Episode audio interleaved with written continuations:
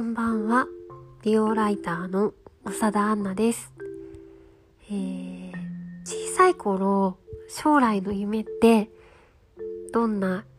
夢でした？何になりたいって思ってました？私はね、一番最初は、あのー、ムツゴロウ王国に就職したかったんですよね。あのー、動物大好きなので、で、なんかテレビでね特番でよくムツゴロウ王国の番組がやっていてでいろんな種類の動物に囲まれながら暮らすってすごい夢みたいだなって思って憧れてたんですけどちょっとなんかもう少しあの踏み込んであのムツゴロウさんが書いた小説じゃなくてあのエッセイみたいなのを読み始めたらあなんかムツゴロウさんのとと一緒に生活するの意外に意外にっていうかちょっと大変そうって思ったのとなんとなく子供心に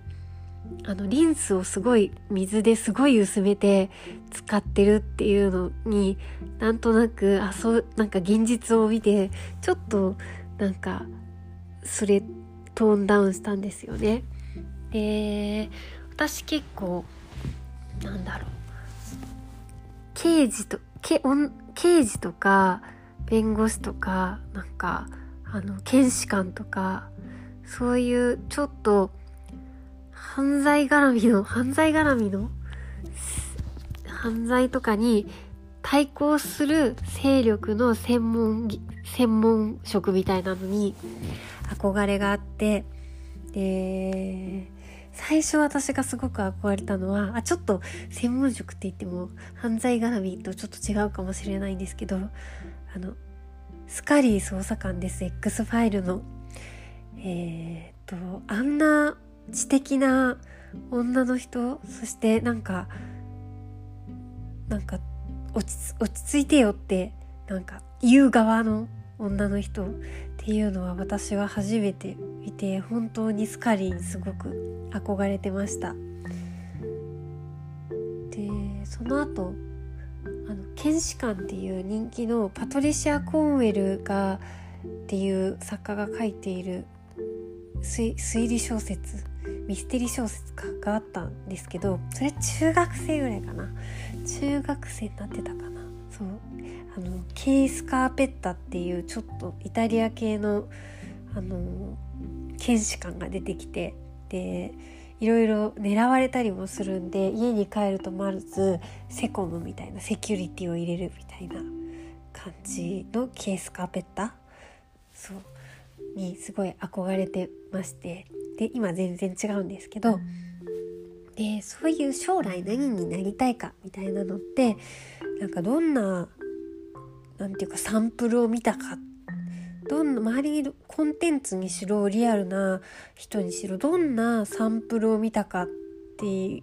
うのが結構ね関わってくると思うんですけど。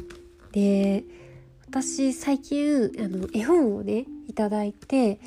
えっ、ー、と早川書房から出ている「女の子は何でもできる」という、えーキャリル・ハートさんが文を書いてアリーパイが絵を描いてでちょっと富永愛さんモデルの富永愛さんが翻訳をしてる3歳から読める絵本なんですけどでいただいたんでちょっとあの SNS で紹介してみようかなと思って紹介してで本当に何て言うかなそれは本当に女の子は何でもできるっていうお話いろんな女の子がいてみんな最高でそして女の子は何でもできるっていう話なんですよね。でなんか私結構自分で女の子は何でもできるってめっちゃあの思っててあのなんだろう女の子は何でもできるよ。そうだよ。当たり前だろみたいなところがちょっとあって。でうん女の子が何でもできるってせっかく思ったのにそれをなんか潰してしまったり歪めてしまうあの大人がとか仕組みが嫌だなっていう考えだったんですけど。でもなんかその私が紹介したのにお友達があの買ったよみたいなあの返事をくれてでなんかねあのみんながあ何から話したいかな。あ例えばあの今年すごくあのラブコメでえっと、上白石萌歌ちゃんとあと佐藤健の、えっと「恋は続くよどこまでも」っていう TBS 系のドラマが半沢直樹の次に TBS でヒットしててでうちの60代の母も見てたし、えー、小5の娘も見てたしで職場に行けばなんかそうベタベタだけど癒されるっていうのであの仕事仲間アラサーの仕事仲間アラサーアラフォーの仕事仲間も見てたみたいなドラマがあってで私結構恋愛の話あんまに得意じゃないんで私はなんか家族が見ているのをなんかちゃちゃ入れてたっていう 感じなんですけど例えばその、えーと、病院のシーンがあってでド S のね魔王と呼ばれている佐藤健が、えーとなんかド S な振る舞いをしてで、えーと、看護師さんがあのわらわらとナースステーションにいるみたいな風景でででなんかそこで私が、あの注釈を娘と母にあの入れるのはあの医者が医者は女の子でもなれるし、えーと看護師さんには男の男性もいるっていう話ですよね。なんか医者が男ばっかで、え、看護師が女ばっかみたいな描写があったら、えー、リアルな話現実の話としてこの医者さんに女性もいて看護師に男性もいるっていう話をいるというかなれるという話をあの開発あの説明をしてそうすると分かって見てるんだから黙っててって 言われるちょっと言われちゃうんですけどでもなんかそういう環境なんでえっ、となんか女の子は何に何にでもなれるけどだけどそれを阻むものが将来的にいるみたいな考え方だったんですけどでもなんかサンプルがなさすぎてあと周りにあのあるコンテンツがあのなんか選択肢がそんなに示されていなくてそのそもそも女の子は何にでもなれるっていうよりかは女の子だったらこんな職業があるよねっていう時点ですごく狭まっている世界を、えーと見ているっていうことをあの私の友人が言っててああ確かにと思ってなんか女の子は何にでもなれる当たり前じゃんってちょっと 思ったけど女の子は何にでもなれるっていう何にでもの部分がすごく狭く狭くされちゃっている場所というか環境というかもうもちろんあるんだって思うとそういう意味ではこの女の子は何でもできるっていうのを連呼するあのなんてシュプレヒコールですよねあのするあの女の子は何にでもできるあんた最高だってめっちゃ何回も言ってくれるあの可愛い絵の絵本があるっていうことは結構大事なんだなってちっちゃな女の子の周りにあること大事なんだなって思いました。からなんかそういう女の子に生まれたからこの中から選ばなきゃいけないとかなんか選ばなきゃいけないって思わなくても見ているものがこういう女の子しかいないみたいな、あのー、世界にこうひびをね入れてちょっと広げるようなうんコンテンツちっちゃな女の子が触れるようなコンテンツってすごく大事だなって思ってそのバリエーションをもっとこんな絵本もあるよこんな絵本もあるよってあのブックリストみたいなのがすぐ出てくるようになるといいなって思ってちょっと女の子向けのねあの絵本私もう子供絵本世代じゃないけど見てみようかなってすごく思いました。で後書きで富永愛さんがえーと、子供たちに女の子であることを楽しめるようになってもらいたい。そして女の子だけでなくあらゆるジェンダーの子たちにとってもあなたはあなたでいいのという勇気とエネルギーになる本であってほしいそう願っていますっていうのでちゃんとその女の子が解放された先のあらゆるジェンダーの話までされているのが信頼できるなってすごく思ったんですけどでこの本の絵本の売り上げの一部は富永愛さんがアンバサダーを務める国際協力 NGO ジョイセフに寄付されて世界の女の子たちをエンパワーするための活動を支援しますというふうに書かれています。はい、ででコスメの話もねなんかなんかコスメだからした方がいいかなって思ったんですけど結構今試してるのうこれすごいいいじゃんって思って、えー、ポッドキャストで言おうって思っても結構3月発売とかどんだけ先なんだっていう感じのものが多くてちょっと今今えー、あとなんかナーズのナーズのあのシーズンコレクションですごいあの限定でいいのがあったからこれいいじゃんって思ったらあもう完全に売り切れとかなんかそういうのが多くってなんかあるかなと思ってちょっと探してみたんですけど2つあります。えー、まず1つが、えーと、デュオあののコフレです。デュオってあのクレンジングバームで有名なデュオですね。あのプレミアアンチエイジングでのデュオザコフレセット2020でこれはねクレンザ・クレンジングバームいちご限定パッケージとザ・薬用レスキューバーム医薬部外品限定品で、えーと、あとオリジナルポーチが大小ついて5800円というコフレですね。でこのクレンジングバームのいちごっていうのは、えーと、デュオの得意なクレンジングバームでクレンジング洗顔角質ケアマッサージケアトリートメントの5役のオールインワンクレンジングっていうのでえっ、ー、とローズの花びらのスクラブとシュガースクラブが入っていてでなんだかねあのそうこのはい ちょっと声がカスカスになっちゃった。声がカスカスになっちゃった。えっと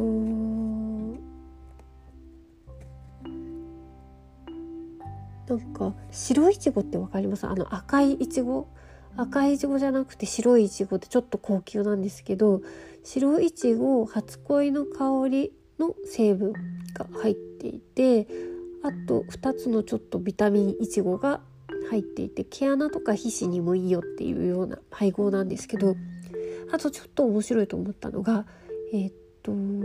感触自体がリラックスを誘うっていうリラックスオイルとあと幸せホルモンと言われるベータエンドロフィンを活性化するカカオとパチョリーの3つの美容オイルをブレンドした幸せオイルっていうので結構なんかあのちょっと確かになんかとろける滑らかな感触とちょっとなんか甘柔らかい香りっていうのに確かにちょっと癒される気がするなって思った。あんまり嗅いだことのない香りで面白いなって思って。これがあの何て言うバースバースえっ、ー、といちごのホールケーキみたいな缶に入ってるんですよね。でそれがクレンジングバームでしょ？でもう一つが両座薬用レスキューバームという医薬部外品の限定品のバームがあの初めてのバームが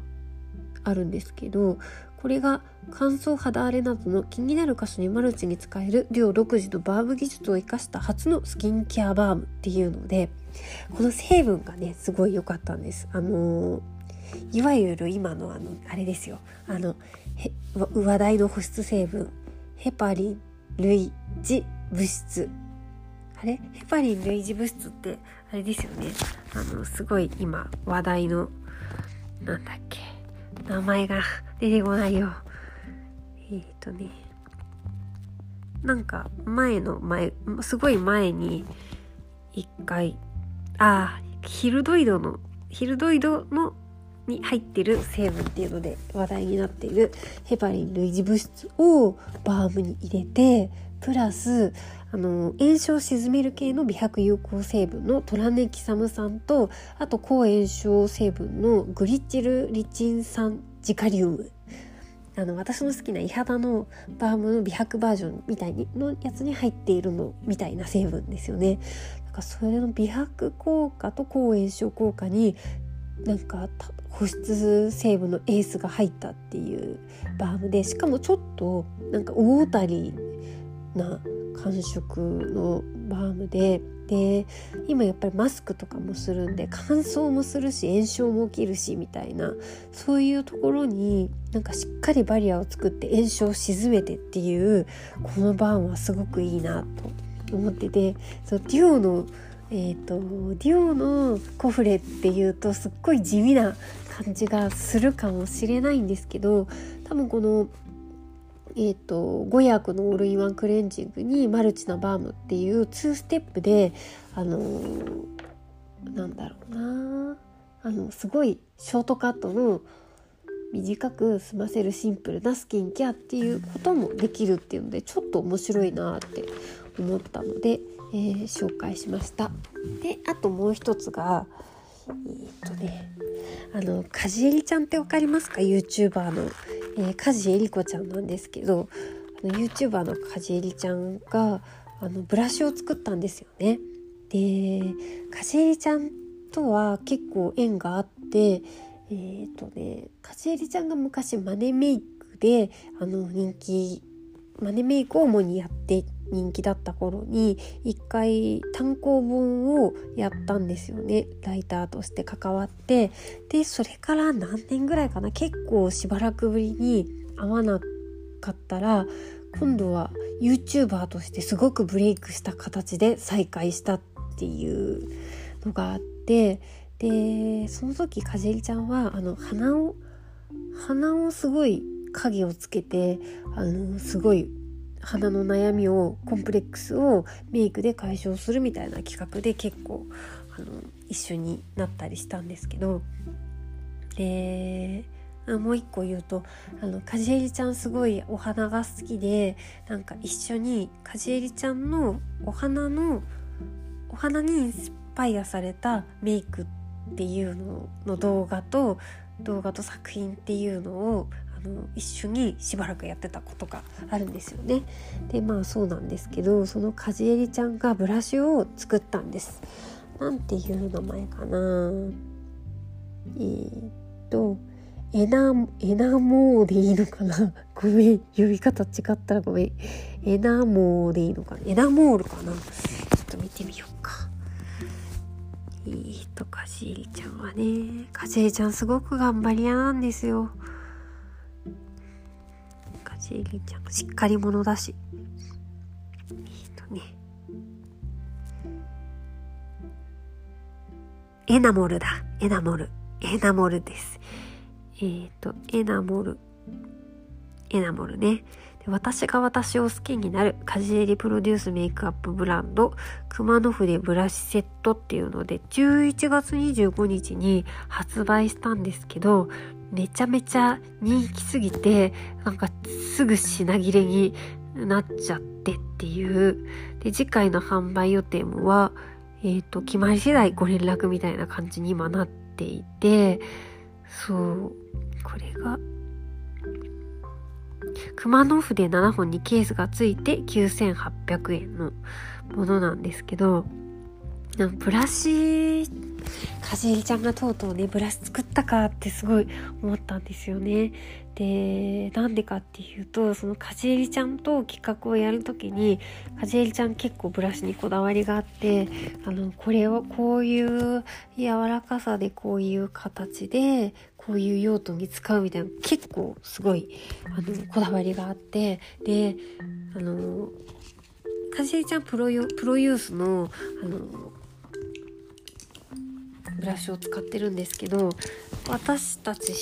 が買えるようなあのブランドのブラシをあの撮影用にねこれで代用できないかっていうのでいろいろ集めたりするんですけど何回か硬さとか柔らかさとかちょっと違うけどまあこれでいいかみたいな。まあうん近いけどちょっと違うみたいな。なかなかね市販のブラシでかじえりちゃんが納得がいくようなブラシがなかなか見つからなくてすごくあの苦労した覚えがあるんですよね。で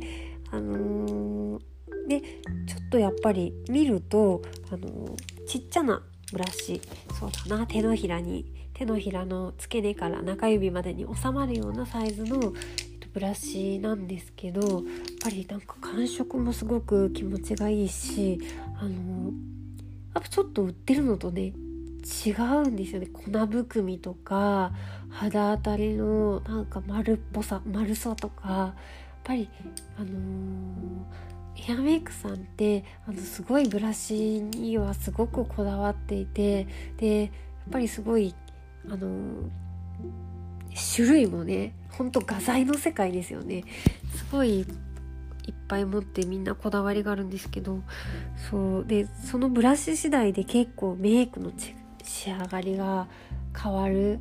の自然な仕上がりになったりとかいい感じの立体感がついたついたりとか。から結構メイク上達したいっていうのでメイク練習するのもいいけどブラシをいいのを買うとすごく全然違うっていう眉毛とかもうまく描けたりするし全然違うっていうのでそうだから、今ちょっと人気でなかなか買えないんですけど本当にかじえりちゃんの作ったブラシはすごくかじりちゃんこだわって作ったんだろうなっていうちょっと涙が出そうになるような、うん、頑張り頑張った作品だと思うのでよかったら手に取ってみてください。えー、というわけでえっ、ー、と何でしょうね今日はねあのえっ、とフェミニズムマガジンのエトセトラブックスから出ているエトセトラボル4、えー、石川由美さん責任編集の女性運動とバックラッシュのイベントをやったんですけどなんかそのちょっとなんかその興奮がまだ冷め合ってないみたいな感じでそうなんかすごく熱い一冊に仕上がってるのでまたどこかであの、ね、SNS となりなんなりでこの気持ちを伝えたいと思うんですけどとりあえず今日はね寝ようと思います私は。はい。運転中の人はあのちゃんと目をパッチリと開けて頑張って運転していただければと思います。ではさようなら。お疲れ様でした。バイバーイ。